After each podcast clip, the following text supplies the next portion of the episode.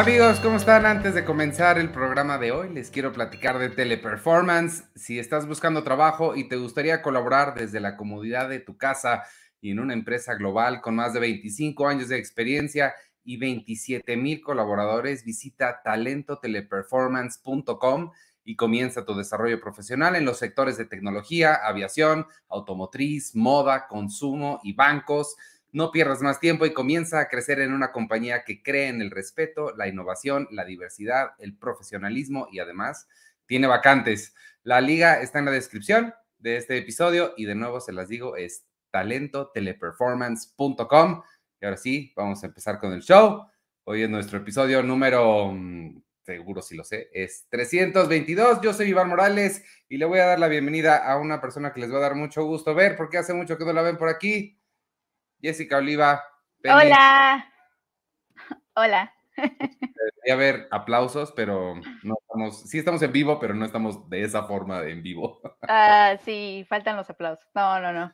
No, está bien, está bien. Cuando oigo aplausos me, me intimido. No, pero está, está bien que te aplaudan porque hace mucho que no estás acá. ¿Cómo estás? Sí. ¿Cómo has estado? ¿Cómo te va? ¿Qué has hecho? Bien, bien, muy contenta de estar de regreso. Ya quiero volver. Sé que tú y Charlie ya tienen un pequeño club. Eh, ¿Me aceptan? ¿Me aceptarían de regreso? o o me, van a, me van a hacer así como un rito de paso, como No. para, para entrar al nuevo club. No, no, no, este es tu, tu hogar. Cine Premier siempre va a estar ahí para ti. Cuando quieras conectarte, nada más, este, pues me pides la liga primero y después te metes. Oye, hace, a- a- hace, este, mm, hace mucho que no platicamos de esto. ¿Y cuáles fueron tus películas favoritas del año pasado? ¿Te acuerdas? Nadie nos va a creer que hace mucho que no platicamos de esto, pero bueno. De las películas favoritas del año pasado. Ah, este, de las películas favoritas del año pasado, ay, no me acuerdo cuáles son, pero de hecho, fíjate que Elsa, el Salón Rojo, se reía de mí porque yo, yo había puesto First Cow, Ajá. porque técnicamente se estrenó en 2021. En, Sí, yo no te voy a discutir eso. Es una película de 2021. No, Ah, claro, es que tú sí, tú tienes ese, ese, esa mentalidad, muy bien. Con mentalidad, la mentalidad de cuándo son las fechas y cuándo suceden las cosas. No, no vamos a entrar a esta discusión, me rehuso. Tú eres la que yo no. Es una mentalidad, dejémoslo así. La mentalidad, ¿cuál? ¿Cuál es la mentalidad O exactamente? sea, es que, por ejemplo, tú no me hubieras dejado ponerla. Ah, no, no, de hecho va en contra de tu mentalidad, porque tú dices que tiene que, eh, o sea, tiene, tenemos que poner las películas cuando se estrenan en su país Cuando de se estrena- origen. Cuando se estrenen First punto. Cow, First Cow justo, justo se estrenó en Estados Unidos, o sea, y en festivales en 2020, no fue 2021. Ah, entonces. Se estrenó, en 2020. México, se estrenó en México en 2021 y por eso yo digo que la puedo poner en mi lista, porque en mi lista yo soy como mucho más libre con esas cosas de, pues, cuándo la vio las personas, etcétera, cuándo la vieron las personas aquí, etcétera, etcétera. Como que es muy amplio mi criterio y es lo que tú me criticas y es lo que Elsa me criticó y se rió de mí porque dijo que todo el mundo ya la había puesto y que yo me, me tar- o sea, que yo fui como Internet Explorer. Pues sí, o sea, a mí es que no es mi culpa cuando las distribuidoras aquí en México decidan estrenar las cosas. Las películas tienen un. No, una fecha de pero es, estreno. es cuando las personas las ven, o Sí, sea, pero hay gente que este, tengo muchos alumnos en mi prepa, bueno, no en mi prepa, en la clase que doy en la prepa, que este año vieron por primera vez The Shining. Entonces vamos, porque ellos la vieron este año, vamos a poner El no. Resplandor como Ahí es que, 2022. no, ya vamos a entrar otra vez a este tema y venimos discutiéndolo desde 2000, desde que nos conocemos. No, no, no, no vamos a, no vamos a lograr trascenderlo nunca. Yo no lo traje al tema, yo te pregunté cuál había sido tu película del año favorita del año pasado. First Cow, fue, fue, fue First Cow, pero es que era, es controversial. Bueno, no, para ti y para Elsa es controversial. Ok. Mira, cuando son tres personas y la opinión de una es diferente a las otras dos, quizá esa tercera esté Ah, claro, porque en el mundo solo somos cuatro personas, tienes razón. Tres. Nada más digo que quizá. Pero bueno, y además de First Cow, ¿cuál es otra que pusiste? Puse eh, Eh, ay, a ver, eh, las, las, tengo aquí anotadas. Ah, me agarraste en curva, es que es abril. Tú crees que esta es una conversación arbitraria, pero todo es un plan para llegar al. Todo es un plan para llegar al punto de lo que vamos a hablar hoy. Aquí está, mira. Es First Cow, The Power of the Dog, Annette, Titan, Between the Infinite Two Minutes, Inside, The Bob Burnham, The Mitchells vs. The Machines y Minari. Esas son mis, mis películas favoritas de 2021. Ok, dos. Una, no, ya, ya quedó claro que no importa de qué año sean las películas, sino de qué año tú decides que son. No. Y, ya acabó ese debate. Y el segundo es que también tú decides lo que es una película, porque Inside no es película. Ah, digamos que sí es. Ah, bueno, digamos que sí es, va. digamos que las cosas son lo que tú quieres que sean. Que está, está bonita tu selección. Me falta ver The Infinite Two Minutes. Esa desde que me la contaste tengo muchas ganas de verla. Sí, está, está bien padre, a mí me gustó mucho. Es muy teatral, también ese es el asunto. Se supone que va a estrenar en algún momento en algún lado, ¿no? Esperemos, si no está el Festival de Torrento. Está, eso, eso es cierto. Esa es una cosa que existe. Oye, te preguntaba de eso y este es mi, fíjate qué bonito, uno de las cosas, mi segue, porque una de las películas de, esta semana que se estrenan esta semana es una que sí pudimos ver. Yo la vi a finales del año pasado porque se estrenó el año pasado, es una película de 2021 y pensé que quizá podía entrar entre mi top. Al final no entró, pero está muy padre, es la nueva película de, iba a decir Mike Nichols, pero no es Mike, Mills. Mike Mills. se llama, se llama Ben Ben ven, ven, sí. Se, llama, Comón, Comón. Comón, Comón, y en español es Comón, Comón, siempre adelante. Común, común, siempre adelante. Órale, pues. De que este es protagonizada por eh, Joaquín Phoenix y se trata de un señor y su hijo, su tío, su sobrino. Sí, o sea, es, es, sobre un tío y creo que eso está padre porque no hay muchas películas sobre tíos y yo soy tía. Eh, tú también eres tío. Tía. ¿Qué? ¿Cómo dijiste que era común, común qué? Siempre adelante. Siempre adelante. Ok, perdón, estoy poniendo el Cairo en este, pero no sé cómo, no me acuerdo qué decía. Ok, y luego. Ah, sí. Sí, como, como siempre adelante es una película que se estrena este fin de semana es de Mike Mills y a Mike Mills lo recordamos por eh, dirigir películas como 20th Century Women, y, pero la que es como favorita y está en los corazones de muchas personas es Beginners que es esta comedia romántica un poquito, pues, o sea, diferente, fresca. Había un perrito que hablaba, si se acuerdan. ¿Hablaba? Este, sí, le ponían como sus dialoguitos, ¿no? Wow, no me acuerdo, me acuerdo que me este, gustó, pero no me acuerdo mucho de Y fue por la que le dieron el Oscar a Christopher Plummer, porque él es este, este hombre de la tercera edad que pues básicamente sale del closet.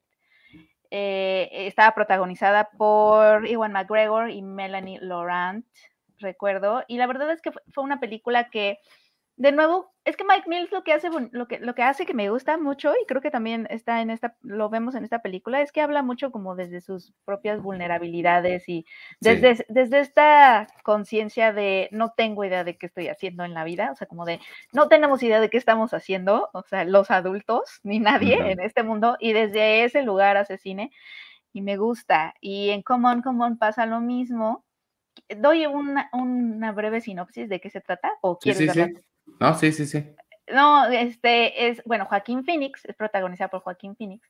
Él es este como productor sonoro, periodista sonoro, periodista radiofónico, que anda viajando por todo Estados Unidos, grabando eh, conversaciones con chavitos y con niños y los, los entrevista para platicar con ellos sobre lo que los niños, las niñas y los chavos, las chavas piensan sobre el futuro, sobre el presente, sobre si se sienten escuchados o no, sobre la esperanza de lo que viene. Es decir, como que la película empieza dándole voz a chavitos y a niños, ¿no? Y ya desde ahí te va como planteando que esto se va, se va a tratar de una película para la cual es importante escuchar a los niños. A veces como que como adultos no nos damos cuenta, o sea, como que todos pecamos de creer que los, se nos olvida más bien una obviedad, pero se nos olvida realmente que los niños son personas y, que, y que sus historias importan, ¿no?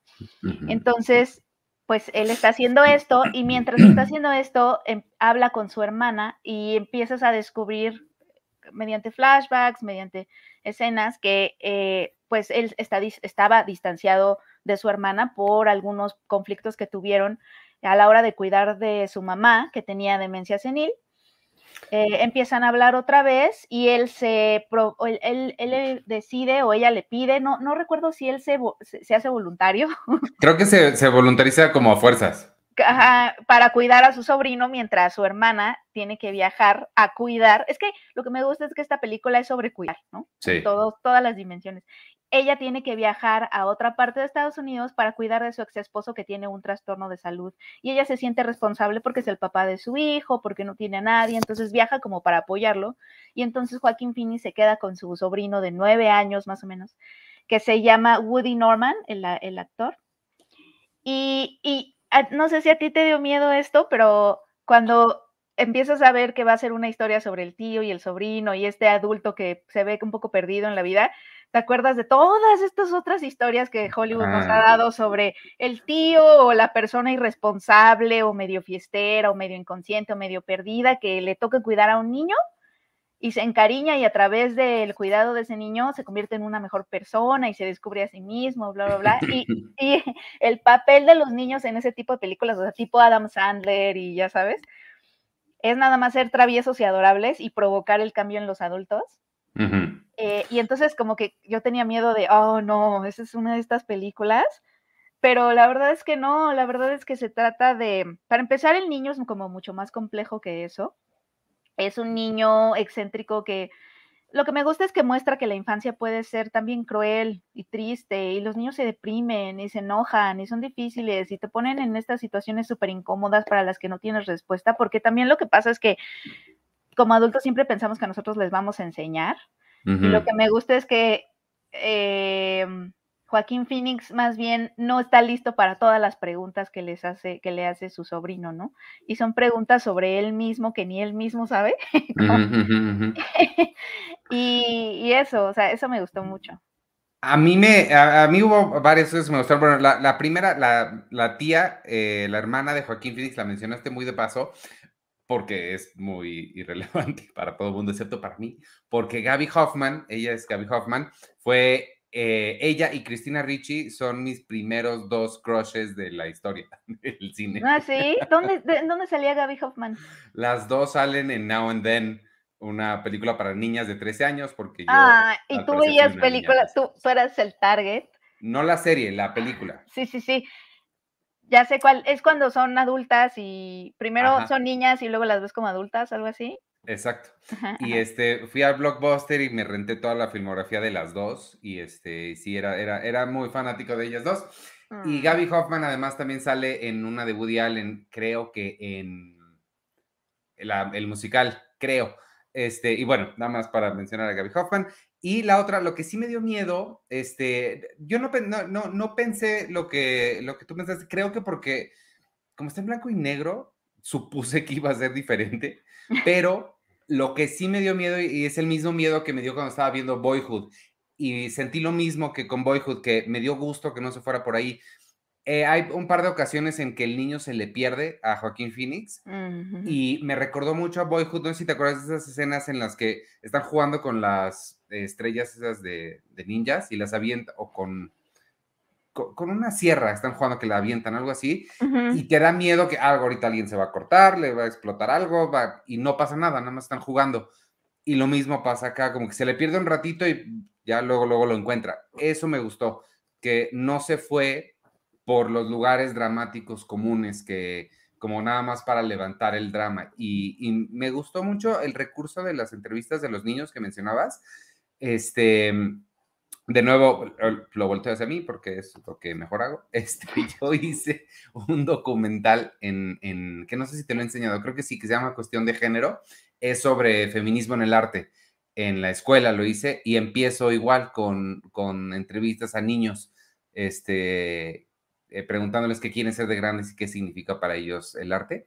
Y, y sí, es que creo que es eso, creo que a los niños se les tiende a hablar como hacia abajo, como si estuvieran tontos, como si no pudieran, digo, evidentemente no van a tener una conversación sobre astrofísica, yo no voy a tener una conversación sobre astrofísica, sobre cosas más complejas, pero sí te entienden y, entienden mucho más de lo que a veces creemos. Totalmente.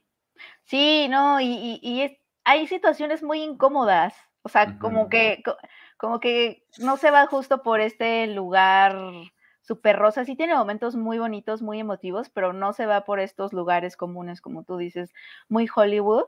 Y esto que tú, de, lo que hablas de, de las historias, sí, sí decías algo sobre eso, ¿no? Hace ratito. Eh, ah, de, las historias que cuentan los niños, etcétera. Eh, mm, como que toda la película me hizo pensar en... Hay un libro que se llama Desierto Sonoro de Valeria Luiselli. Ah, de hecho lo tengo aquí. Le voy a hacer promoción. Así, este. Desierto Sonoro. Desierto Sonoro.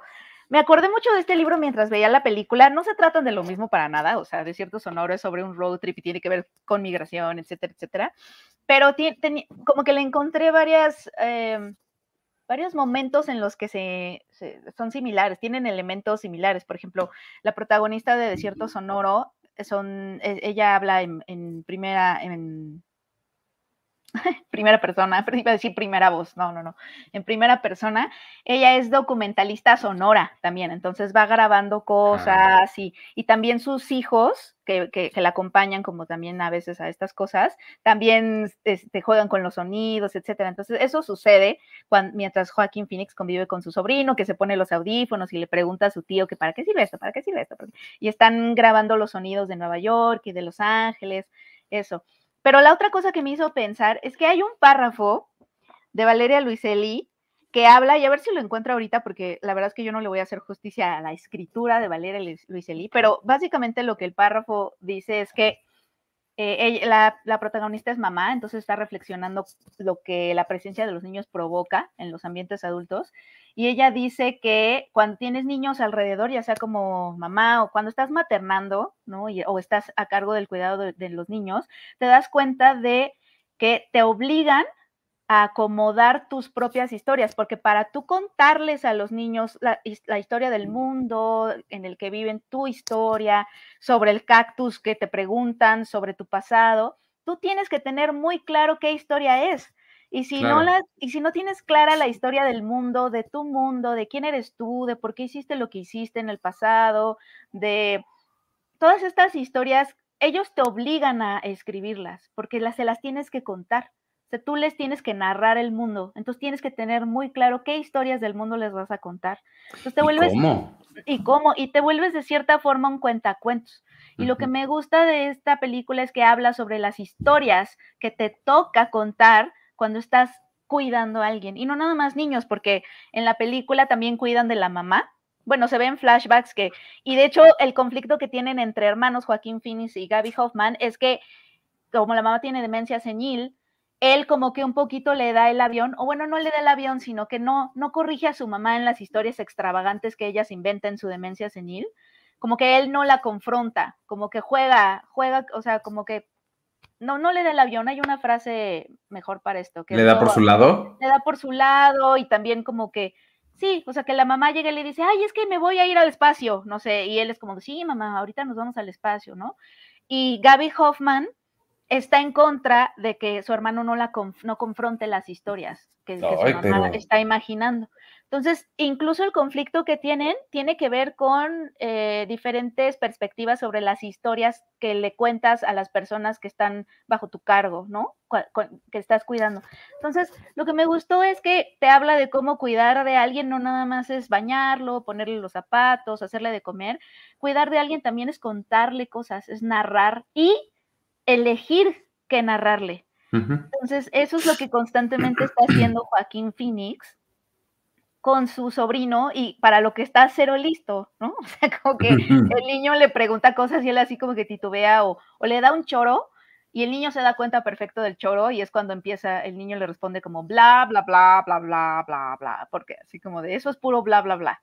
O sea, los niños también se dan cuenta cuando los choreas. Es que está muy complicado porque, o sea, cuando eh, está, está, muy difícil explicarle a los niños cosas. Muy. Porque, o sea, fácilmente puedes crearles unas ideas del mundo que no están ahí, ¿no? Y así es como, Pero es que por eso, por eso tienes que, por eso tienes que estar tan consciente de tus propios sesgos Porque si no vas a estar repitiéndoles las historias que tú te repites a ti mismo. Mira, ya encontré el párrafo, lo voy a leer porque de verdad está bien bonito. Mm. Los niños obligan a los padres a buscar un pulso específico, una mirada, un ritmo, la manera correcta de contar una historia, a sabiendas de que las historias no arreglan nada ni salvan a nadie, pero quizás hacen del mundo un lugar más complejo y a la vez más tolerable, y a veces, solo a veces, más hermoso. Las historias son un modo de sustraer el futuro del pasado, la única forma de encontrar la claridad en retrospectiva. O sea, como papá tienes que encontrar la claridad en retrospectiva todo el tiempo. y eso ha de ser una chambota, porque ni tú tienes claro quién eres, ni por qué hiciste cosas, ni, ni por qué el mundo es horrible. Además de que les tienes que, que contar a ver, lo que a veces me parece una ficción, que es que en el mundo hay esperanza. O sea, tú tienes que construirles la narrativa de que en el mundo hay esperanza. Ah, pues además en la, en la, película lo mencionan, ¿no? Él está leyendo un ensayo sobre maternidad en donde se cuestiona que la autora, no me acuerdo el nombre, porque lo ponen ahí como en subtítulos. Eso es algo que también hace este libro. La protagonista constantemente está contando, está leyendo cosas que te ponen en el mismo libro. Este, sí tiene como muchas similitudes. Eh, y mm, está leyendo él un ensayo y en voz en off se escucha lo que está leyendo y la autora de ese ensayo cuestiona o bueno, un poco como que se sorprende o se admira de que el mundo, de que el trabajo de, de contar la esperanza recae en las mamás del mundo. O sea, como que todo lo que está, mm, las mamás tienen que reinterpretar un poco el mundo para sus hijos porque tienes que narrárselos de forma que ellos sientan que hay esperanza y que todo está bien y que hay luz aunque a lo mejor no la haya, ¿no? O aunque a lo mejor, o aunque a lo mejor tú no lo sientas. O que tú no lo sientas, exacto. Eso está cañón. Y creo que también el personaje de Joaquín Phoenix se enfrenta un poco a eso, pero también le da espacio al niño para enojarse, para deprimirse. Está padre. A mí me gustó mucho. A mí lo que, lo, que me está gustando mucho es esta, y, y es algo que siempre me ha llamado la atención, como, y es algo que de nuevo trato de, comunicárselo en la, en la clase que doy, a, los, a los alumnos que las cosas se hablan entre sí, o sea, un texto, así sea una película con un libro y todo, hay que intentar hacer que se hablen en tu cabeza, ¿no? Y, ahorita eso que acabas de, creo que está, eh, está bien padre, porque sí son dos productos o dos contenidos que no tienen nada que ver uno con el otro, pero está muy padre encontrar esas, esas conexiones y como rescatar cachitos de cada uno y unirlos para como una historia personal. Yo ahorita acabo de, acabamos de publicar hace rato un texto sobre la civil, este, que se estrena, la, mexicana que se estrena el 19 de mayo. Y este, digo, también nada que ver, pero como que lo que estás, traigo eso en la cabeza y ahorita que estás leyendo sobre esos, sobre la, sobre la esperanza, sobre cómo le comunicas eso a los niños, pues hay cosas muy duras que, muy, difíciles, ¿no? La historia de, la civil pues, es sobre una madre que hace lo que puede por recuperar el cuerpo de su hija. Y este, ¿cómo cuentas esas cosas? ¿Cómo, ¿Cómo haces que los niños estén preparados para ese mundo que sí tiene muchas cosas muy mágicas, muy bonitas, muy alegres, muy esperanzadoras, pero también está este lado oscuro y difícil, ¿no? Ha de ser muy difícil balancear esas cosas. Y ahorita me quedé pensando en que sí se espera de, las mamás, sobre todo, o del proceso de maternar, que, que, tú seas quien le narre la esperanza a los niños, pero también si te fijas en la película pasa al revés. En la película son los niños los que están narrándonos a nosotros como espectadores la esperanza, porque con estas entrevistas que hace y que además sí la película le, da bastante lugar como a las respuestas de estos chavitos y chavitas que quería investigar justo si hicieran, o sea, si realmente se hizo ese trabajo de ir a... Según yo sí. ¿No? Documental, o sea, esa parte entonces es como un poco documental de la película y sí, le dan, sí le dan espacio y entonces como que también, ¿por qué, no nos dejamos como adultos? Y esa me parece que también es una propuesta un poco indirecta de la película de, pues quizá nosotros no debamos ser a lo mejor quienes narren tanto la esperanza, o sea, quizá tendríamos que escuchar, quizá los niños y los chavitos darles chance ah, de que narren esa esperanza, y eso es lo que me gustó de la película, que también como que como que cambia un poco ese punto de vista. Y también pasa eso en el libro de Desierto Sonoro. Hay un momento en donde está muy, está muy de dimensión desconocida, que, hablen también eh, eh, dos productos tan diferentes en cuanto a anécdota, trama y todo, pero que tengan sensibilidades parecidas, porque hay un momento del libro en donde la mamá se da cuenta que quizá no importa lo que ella, cómo ella recuerda ese road trip, a lo mejor lo que importa es cómo su hijo lo recuerda. Y en ese momento el libro cambia de punto de vista y empieza a narrar, el niño empieza a narrar el road trip en primera persona. Este, entonces, creo que también hay eso de ese cambio de lo, que importan realmente son las historias de los niños, ¿no? Y eso decían en la pandemia, como que no importaba, no, que no, no es que no importe, pero que, que iba a ser mucho más relevante después en el futuro ver cómo los niños ahorita recuerdan la pandemia. Sí, eso, e, e, e, eso sí va a ser, va a ser una cosa muy interesante a ver qué es lo que, qué, es lo que empiezan a surgir 15, 20 años, los, los, los chicos que estén entrando o saliendo de universidades de, de artes y de cine y demás, qué historia, o escritores, qué historias empiezan a contar sobre, sobre lo que ellos vivieron en su infancia temprana. Ajá, o sea, como que las historias de los niños son muy, muy relevantes y luego se nos, se nos olvida. Me gusta que la película está esperanzadora. No sé si el libro que estás leyendo, no, eh, em, no sé qué tan esperanzador sea el libro que está, el libro ese que mencionas. Sí, o sea, sí, sí, sí hay mucha luz, o sea, está la infancia ahí, eh, son niños, habla mucho de los niños perdidos y se refiere tal cual a los niños migrantes. O sea, hay partes muy crudas, pero, pero sí, sí hay, Es que lo que Valeria Luiselli hace no es como que darte luz, sino que te hace reflexionar muchísimo sobre cosas que a lo mejor obvias.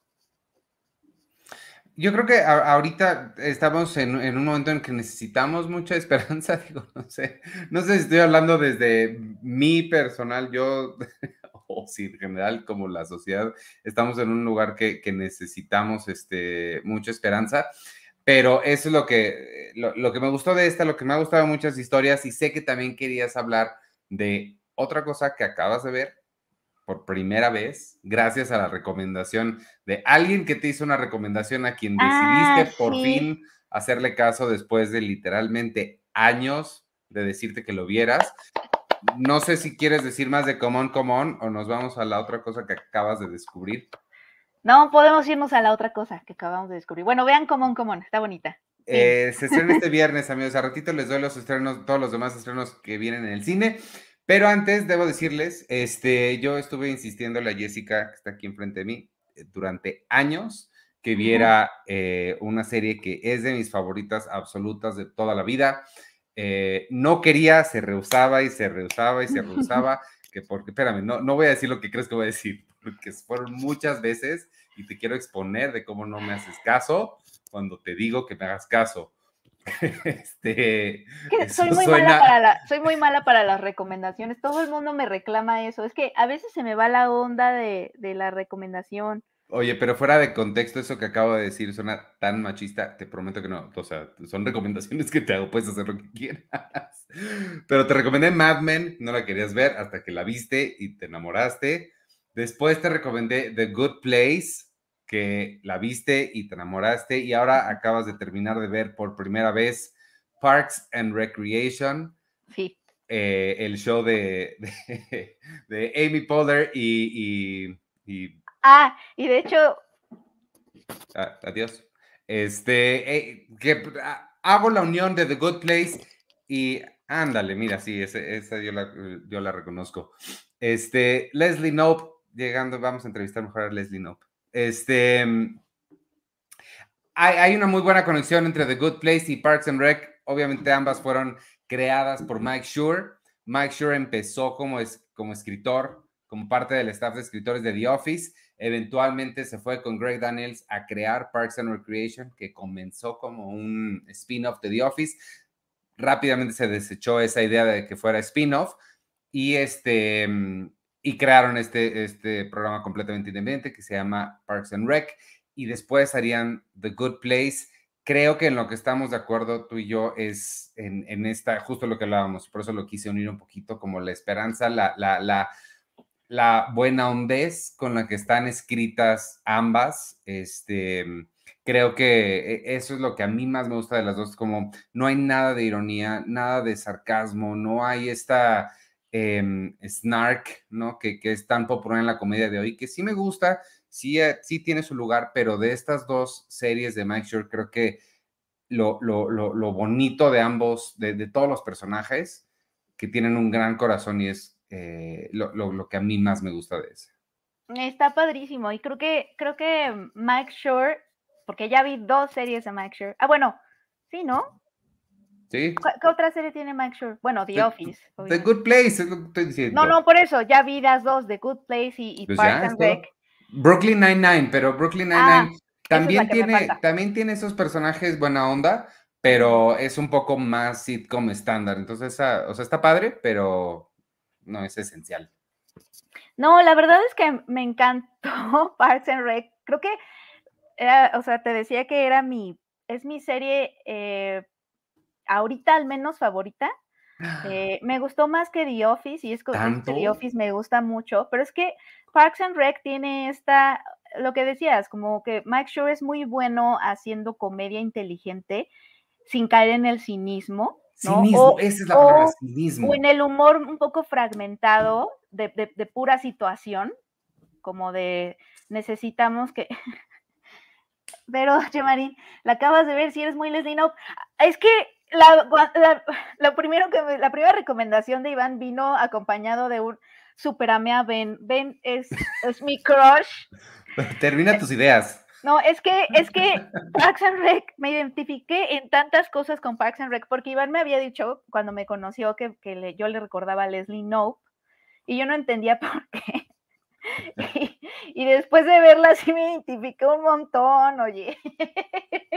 Excepto que Leslie Knope es súper organizada y yo caigo más hacia el caos, pero soy igual, ¿no? O sea, como que sí, sí siento como que Sí, hay, hay, muchas cosas con las que me identifiqué mucho más con Parks and Rec que, con The Office, porque lo que sucede con, eh, sobre todo en cómo los personajes se relacionan entre, entre ellos, que creo que eh, por eso se me hace un poco más em, elevada o superior, al menos en ese caso, en esa dimensión, en ese aspecto, a The Office, porque lo que pasa con The Office es que son estas personas, ¿no? Que trabajan en una oficina y se ven diario, etcétera y no sé si les pasa con The Office que a veces parece como que dos personajes se vuelven un poquito más amigos en, una, en, un, en un capítulo, pero porque la situación así lo requiere. Y de pronto al siguiente capítulo es como si se les hubiera olvidado que eran amigos, o sea, como que, o, o que ya estaban más cercanos, o sea, como que la evolución de otros personajes que no fueran Jim, Pam o Michael Scott, que es en el que se le ve más evolución,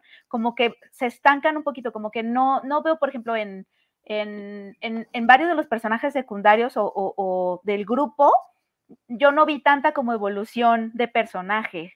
No, todo es...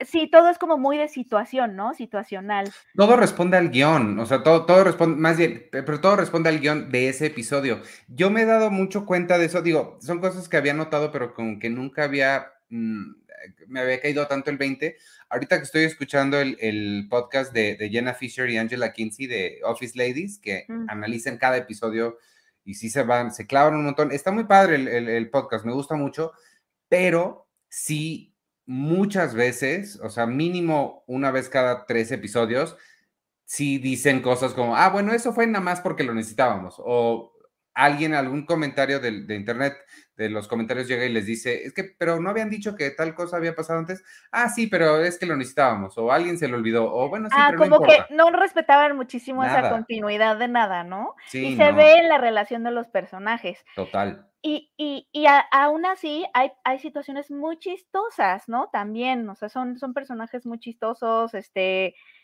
no sé, me gustó, me gusta muchísimo esa mm, la relación entre los personajes, porque se vuelven amigos. Y lo que me gustó de Parks and Rec es que igual son personas que trabajan juntas en esta oficina y que tienen una jefa que es como súper idealista y súper así optimista y medio excéntrica y todo, eh, que les como que les transmite ese optimismo, pero lo que me gusta es que todos son súper diferentes entre, entre ellos, o sea, Ron Swanson y Leslie Knope son personas totalmente opuestas, pero se vuelven amigos sin querer cambiar a las otras personas, o sea, como que se aceptan muchísimo como son y constantemente se están poniendo en el lugar de, de su amigo, de su amiga, aunque no estén de acuerdo con él, aunque piensen que es un tonto, aunque incluso con Gary, Jerry, Terry, este, hacen eso de, se conocen también que pueden ponerse en el lugar de esa persona como para darle sorpresas especiales, porque siempre se están sorprendiendo, ¿no? Y siempre se están ayudando y poniéndose en los zapatos de esa persona que es súper diferente, o sea, Ron Swanson, que es como capitalista, antigobierno, este, comer carne, no sé qué, todo, no le gusta hablar con la gente, y Leslie lo entiende muy bien.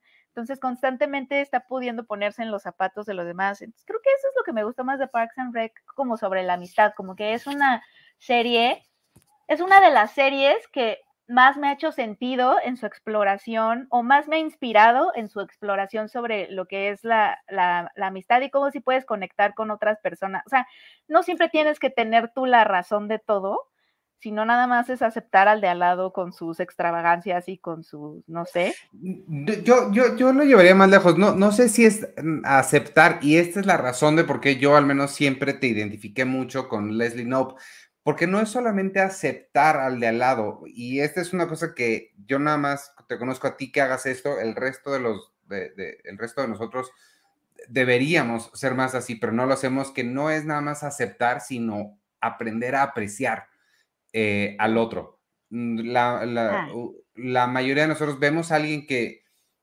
es ligeramente diferente, se siente diferente, le gustan otras cosas y, es un rechazo automático. O no necesariamente rechazo, pero un, pues no me interesas, o sea, no eres parte de mi vida, no, no me interesa estar, conocer. Y tú no, tú siempre has querido conocer a alguien más, aunque sea alguien que no comparte nada contigo. O sea, puede ser un no sé, este monje budista tailandés y quieres ir a conocerlo. O sea, no hay nadie que tú digas, no, eh, no, no, que, que, flojera Kim Kardashian. No, tú te llama la atención ir a meterte o conocerla y este, y creo que eso, y, buscarle algo que apreciarle. Creo que eso es lo que, lo que compartes ah, con, con Leslie ah. y con el show en general, que tiene un gran corazón hacia el otro. Y, y, y esto es lo que a mí me gusta mucho de Mike Shore, porque además eh, ese, ese contacto con el otro y di toda una, una, clase sobre el otro precisamente inspirado en The Good Place, porque aprender a ver, o sea, realmente ver al otro es, es algo que cuesta mucho trabajo hacer y que bien poquita gente sabe hacer y que al parecer Mike Shore y tú lo entienden como intuitivamente. Ay, Max Shure sí me cae muy bien. La verdad es que sus series son bien, bien bonitas y bien inteligentes porque eh, a veces pensamos que, lo, que es, en, inglés se dice wholesome, ¿no? Lo que es como luminoso o esperanzador tiene que ser bobo o ñoño. Este, o no muy listo, ¿no? Como que para ser listo igual tienes que ser cínico y medio así. Y no, o sea, sus, sus, las dos series, Parks and Rec y The Good Place, son tremendamente inteligentes. También eso me, o sea, como que ahorita estamos apreciando. ¿Cuándo fue que se empezó a hacer Parks and Rec? ¿De cuándo, cuándo duró? Terminó en 2015. Es Terminó en 2015 que estaba empezando este como conciencia social sobre representación femenina y mujeres en el poder y bla, bla, bla. Más eh, o menos. Y, Leslie Knope ya era un personaje que mucho antes de que empezaran estas conversaciones eh, presentaba como un modelo de liderazgo distinto. O sea, que no, no tienes que es que también la imagen de líder y de poder que, presenta Leslie Knope me gusta porque es alguien que muchas veces no tiene idea de nada. O sea, su autoridad no viene de saberlo todo o de ser una badass, como ahorita el empoderamiento femenino, o es súper torpe, a veces dice las cosas incorrectas, este, ¿sabes? Como que, no, como que su poder viene de otro lado, que es nada más estar como, ser muy optimista, estar inspirando a la gente y, y, y, tratar de ser amiga de todos. O sea, como que de ahí viene un poco como su autoridad como jefa y como líder y como etcétera. Entonces eso me, me latió también como que es una imagen muy adelantada como a, esas, a estas conversaciones que ahorita ya estamos teniendo sobre cómo se vería el poder de una mujer o cómo se debe de ver o cómo debe ser la amistad. o, ahorita la vamos muchísimo a películas y series que presentan o exploran las amistades femeninas, ¿no? Y ya desde entonces la amistad de Leslie con Anne, con Rashida Jones. ¿Es Rashida Jones? Sí, sí es preciosa, todo el tiempo se, dicen que se quieren y ella todo el tiempo le está diciendo que es hermosa, que no sé qué, o sea, como que esa amistad también se me hace súper bonita y súper realista, la verdad. E, es, que esta idea de que las mujeres siempre competimos entre nosotras y todo eso, la verdad es que las mujeres somos muy, hay mucha ternura entre las amistades femeninas, mucho, mucho querer cuidar y mucho pensar que tu amiga es la más hermosa que has visto en la vida, o sea a mí me pasa, y me pasa mucho con mi prima, ¿no? Que te ríes mucho de mí, que tengo una prima preciosa, que de verdad siento que es la mujer más hermosa que yo conozco. Se llama Abby. Saludos, Abby. este, ni, ni, hombres guapos ni me manden mensaje porque de verdad creo que ninguno de ustedes es, es lo suficientemente bueno para mi prima. que es una diosa. Entonces, ese tipo de cosas me gusta que se ven reflejadas en la serie. Lo que, lo que a mí me llama mucho la atención es esta, e, esta idea que dices como del, que hablas de, del feminismo que trae la serie. Yo me imagino, quiero pensar que es mucho también, digo, seguramente Mike Shore también comparte estas ideas, pero quiero pensar que es mucho input de Amy Poehler. Amy Poehler tiene un libro este, que te voy a dar para que leas, si quieres, que se llama Yes, eh, y es, es bien bueno, es como un libro de consejos, consejos de liderazgo, creo, y tiene todas esas ideas ahí. Ella, acuérdate que ella y Tina Fey estuvieron al frente, eh, Tina Fey oficialmente, pero Amy Poehler era como la segunda mando no oficial de Saturday Night Live durante mucho tiempo. Este, Tina Fey fue, creo que la primera eh, escritora, head writer de, Saturday Night Live, y siempre trajo estas, estas ideas eh, de, de, lo que es ser una, una, una jefa. Este, el libro de Tina Fey se llama Boss Lady, Lady Boss, Boss, o nada más Boss, no importa. Lo que me llama la atención a lo que iba es que ambas tienen sitcoms, pero la serie que hizo Tina Fey es muy diferente. También es sobre una jefa, este, pero ahí sí se fue por el lado, 30 Rock, ahí sí se fue por el lado del sarcasmo, de la ironía, es un humor muy ácido, muy bueno, sí debo decir, a mí me encanta 30 Rock, pero es muy diferente, no tiene este gran corazón, no tiene un corazón latiente, latiente, se dice, latiente, al centro que tiene, que tiene Parks and Rec. Entonces, eso como que siempre me ha llamado la atención que hicieran dos programas tan diferentes sobre una mujer en el, pues, en el poder, ¿no? A mí me gusta mucho, la verdad es que sí. Sí, sí es, sí es de mis favoritos. Tiene mis, además tiene muchos personajes que creo que sí van a ser mis favoritos, personajes televisivos ever, como, bueno, Leslie Knope, también Ben Wyatt es una cosa hermosa. es mi super crush. Y Ron Swanson, que también es este increíble. O sea, como que tiene muchos personajes que, pues muy inolvidables, muy memorables. Y por ejemplo, eso no me pasaba tanto con The Office, o sea, estaba Michael Scott, obviamente está Jimmy Pam, que los ves como en binomio, Dwight, ¿no? Inolvidable, pero los que están como en el background, como un poquito como que no sentías lo mismo, ¿no? Sí. Y aquí, te, y aquí, y aquí se ve que Mike Shure sí está enamorado de cada uno de ellos, porque le da un arco a, cada uno de ellos, ¿no? Te, incluso en el final te presenta pues la evolución de todos, qué, qué va a ser de cada uno en el futuro. Eh, y, todos tienen una personalidad bien, bien, bien definida y de todos te, enamoras, o sea, Andy. A mí Andy me encanta, a mí Andy me, encanta y, creo que se ve muy bien. Además, me encanta ese momento en el que está gordito y de repente regresa y ya tiene el cuerpo de Star-Lord. De, pronto sí ya es, te das perfecto cuenta cuando es que lo contrataron en Marvel porque hasta el cabello se le ve distinto, dices que está, y él trata de ser todo goofball, pero no puedes, no puedes evitar ver a un superhéroe ahí en él. Y pero luego, quién sabe qué le hacen que ya se ve un poquito más normal, o sea, no como al principio, pero ya de más bobo.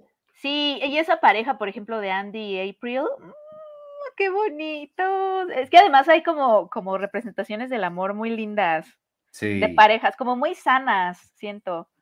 Sí, muy sano, Es que creo que pues, eso podría ser wholesome, ¿no? Como un humor muy sano, sin que eso signifique, este, o se entienda como bobo o tonto. Sí, entonces me gusta hacer este ejercicio desde que acabé la serie de de pensar en todas las personas que conozco y hacer una carpeta, bueno, ahí sí, para que veas, sí, ahí sí es muy Leslie No, tengo, hacer una lista, ya hice una lista en un cuadernito de quién sería cada quien, qué mezcla sería cada quien, y yo creo que tú eres una mezcla de Ron Swanson, porque también eres como de no, no me hablen, por favor, váyanse, cerrar la puerta con su Es que a la gente le gusta hablar mucho, y sí tienen todos que no hablar tanto. Tú eres una mezcla de Ron Swanson, y mi cumpleaños, espérame, espérame, espérame. Y mi, mi, mi, cumpleaños ideal es el cumpleaños ideal de Ron Swanson. Si en mi cumpleaños nadie me habla y todos me...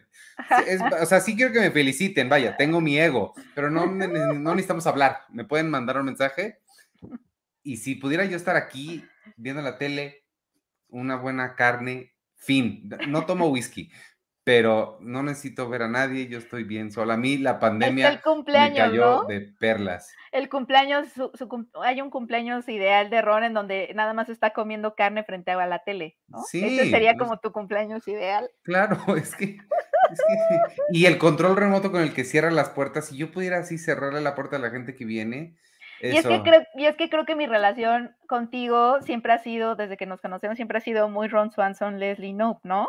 Como, como, como, ah, no sé qué, sí, no sé qué, bla, bla, bla. Y, y, así tú acompañándome a funciones de prensa sin querer hablar con nadie, y yo así, hola, hola a todos, no sé qué, y queriendo como, ya Es que la gente quiere hablar mucho y yo, yo no.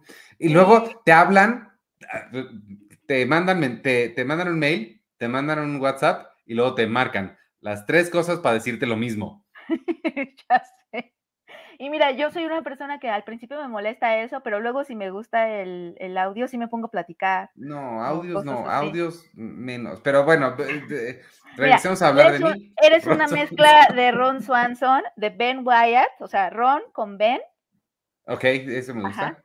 Y si tienes, siento que tienes un poquito, poquitito de Tom Haverford. Ándale. ¿Qué tengo de Tom?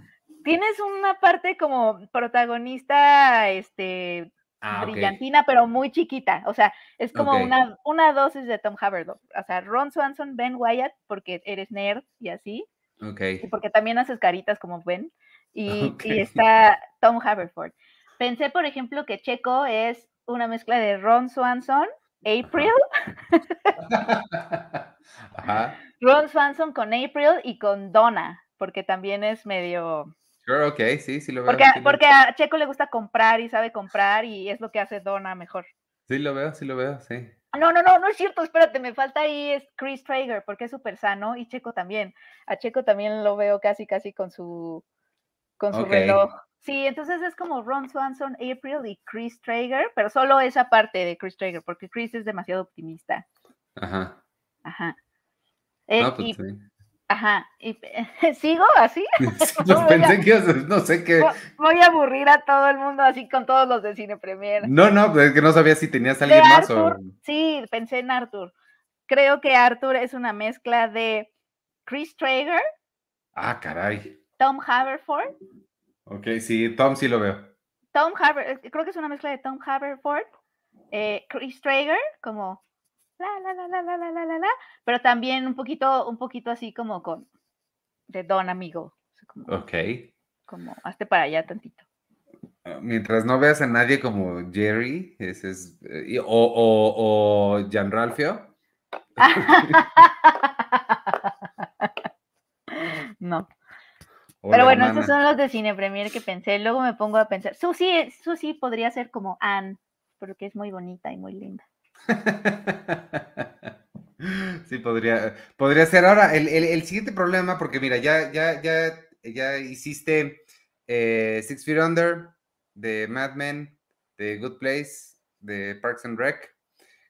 Doctor Who, alguien me preguntó qué Doctor Who, sí, Doctor Who también ya, este, ya te pasé, ya, te puse. Ya vi, ya vi un par, sí, sí me gusta Doctor Who, sí se me No, más de un par, ya, ya. Sí, más de un par. Doctor Who también me gusta. Pero ya no sé qué más ponerte, ya se me acabaron las. Ya viste. ya viste. Firefly. A Firefly también. Tengo que pensar qué, qué, otra cosa te podría gustar. Es posible que ya haya terminado con todas las cosas. ¿Cuál, cuál? Díganos, que nos digan aquí los, los comentaristas que creen que te podría gustar. Barastra Galáctica, yo la amo, pero no, no sé si te vaya a gustar.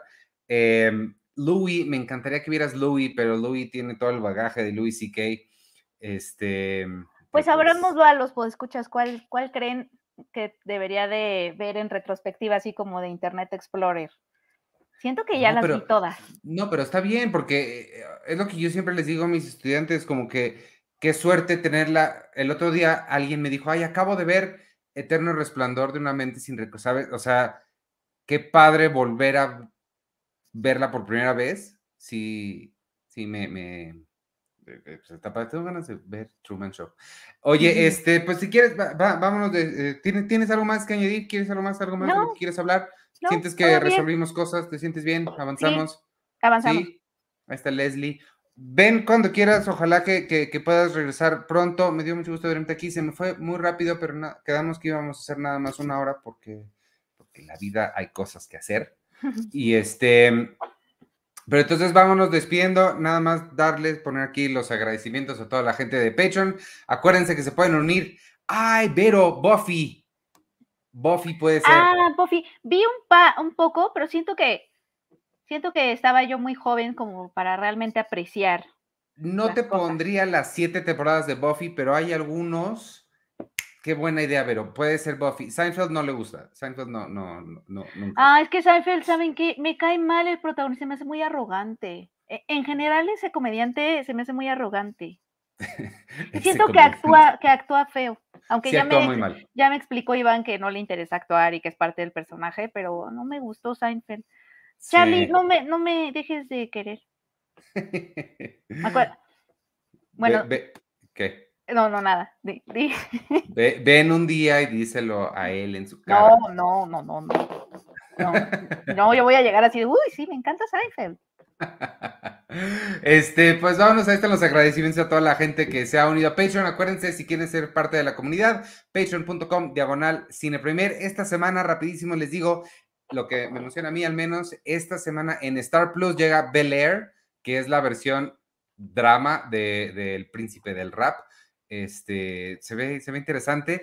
En Netflix llega, llega, llega, en Netflix llega Bohemian Rhapsody, este, la historia de Freddie Mercury. Ah, la segunda parte de la temporada 4 de Ozark y un, documental que se llama Las cintas perdidas de Marilyn Monroe, también se ve interesante. En Prime Video se estrena Undone y en cines llega, como hablamos hace ratito, Come On, siempre adelante. El peso del talento que se ve increíble es la de Nicolas Cage haciéndose a sí mismo con ¡Ah! Pedro Pascal. Eh, ¿Llega este fin de semana? Este fin de semana. ¿Qué, distribuidora la trae? Este, ah, pues la de la de la, distribuidora de, del peso del talento.com. y SA. Este, una que se llama La Abuela, que no sé nada de ella, creo que es española, y la película de Downton Abbey 2, más Abbey que nunca. Este, vámonos, si te parece bien. Entonces, gracias amigos, yo soy Iván Morales y me pueden seguir en arroba Iván Morales y en todas las redes sociales de Cine Premier. Esperemos que hayan disfrutado este episodio. Nos vemos la semana que entra y despídete tú. Muchas gracias por habernos acompañado. Estuvo bien. No, gracias. Ya, ya, voy a, ya voy a regresar. Es que los lunes se me dificulta a veces, pero, pero ya. Espero que también pronto cambiemos el día. Yo sé que los lunes son, son difíciles para ti, pero es posible que volvamos a cambiar el día, amigos. Perdónenme, pero dependemos de mis horarios. Y este. Sí, de hecho, a mí, a mí, me quedaría mejor, excepto el miércoles, pero. ¿Qué tal que nos ponen en miércoles? ¿Qué, qué vas a hacer entonces? Podría ir y venir así. Eh. O podríamos hacer todo un, podcast juntos todos. Pues, pues, sí, pues sí, yo creo que eh, también tal vez ya son demasiados. No importa, luego hablamos de esto.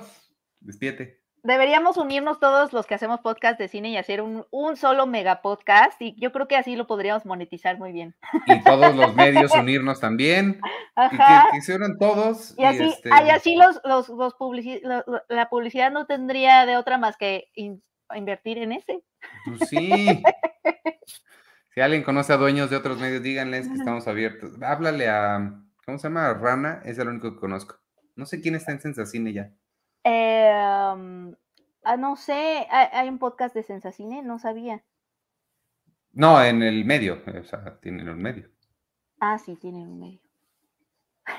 Pero eran podcast de cine, ¿no?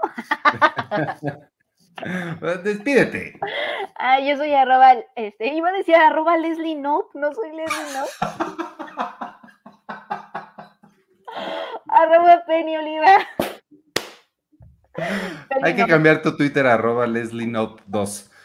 ¿Sabes cómo? Arroba Leslie Nope MX. Exacto. Ay, Leslie. Qué bonito. Bueno, adiós amigos. El podcast de Cine Premier es producido por Cine Premier y Producciones Jimba. Consulta todo nuestro contenido en cinepremier.com.mx. Y si te gustaría apoyarnos y todo el trabajo que hacemos, ve a patreon.com diagonal cinepremier y considera unirte a nuestra comunidad. Recibirás acceso al Cine Club, boletos para el cine cada mes, talleres, pláticas, podcasts exclusivos y mucho más. Es a través de nuestro público que todo lo que hacemos es posible. Para información comercial, escribe a ventas arroba.